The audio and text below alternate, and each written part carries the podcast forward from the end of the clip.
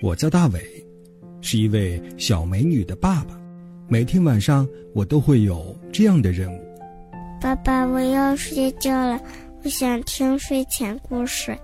好，好，好，咱们就开始今天的睡前故事。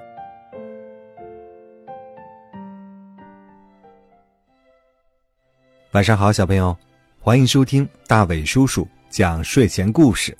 我是大伟叔叔。咱们来听，今天是哪位小朋友又要在节目里和大家认识啦？大家好，我叫姚佳儿，我今年四岁了。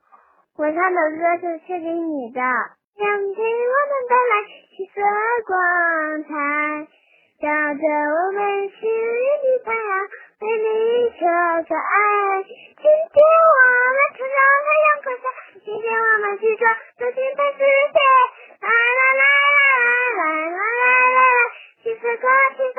太阳的光彩，我们来到七色光世界的未来。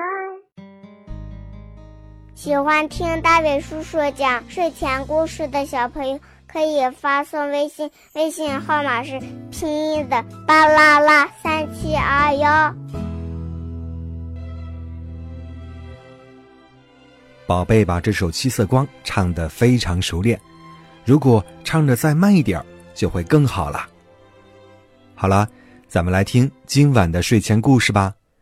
今晚的睡前故事叫《狐狸先生的松果》，作者是杨海林。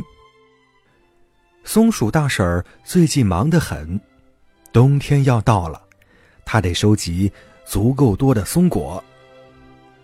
啪一声响，松鼠大婶儿从树上掰下一个松果。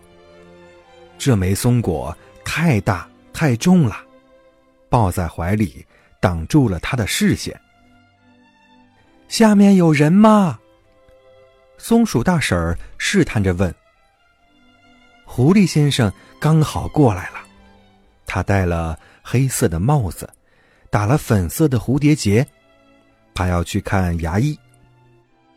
看牙医也要打扮成绅士，更何况他的牙并不疼。嘘，你可能不知道，牙医兔子小姐不喜欢狐狸先生，总是撅着个嘴不搭理他。只有去看病，兔子小姐才会给他说话。虽然那时他仍然撅着嘴，可是他戴着口罩。狐狸先生根本看不到。狐狸先生会把兔子小姐想象成对他特别客气的样子。既然兔子小姐特别客气，那么打扮的帅气一点也算尊重人家。兔子小姐的诊所就在不远处，他怕兔子小姐发现她的牙并不疼，所以他不敢回答松鼠大婶儿。松鼠大婶见人没回答，就把松果扔了下去。狐狸先生正扬着脸呢，正好被松鼠大婶的松果砸中，他的牙真的疼了。哎呦，哎呦！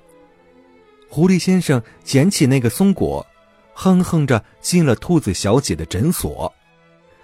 而松鼠大婶呢，她知道自己闯了祸，哧溜一下躲了起来。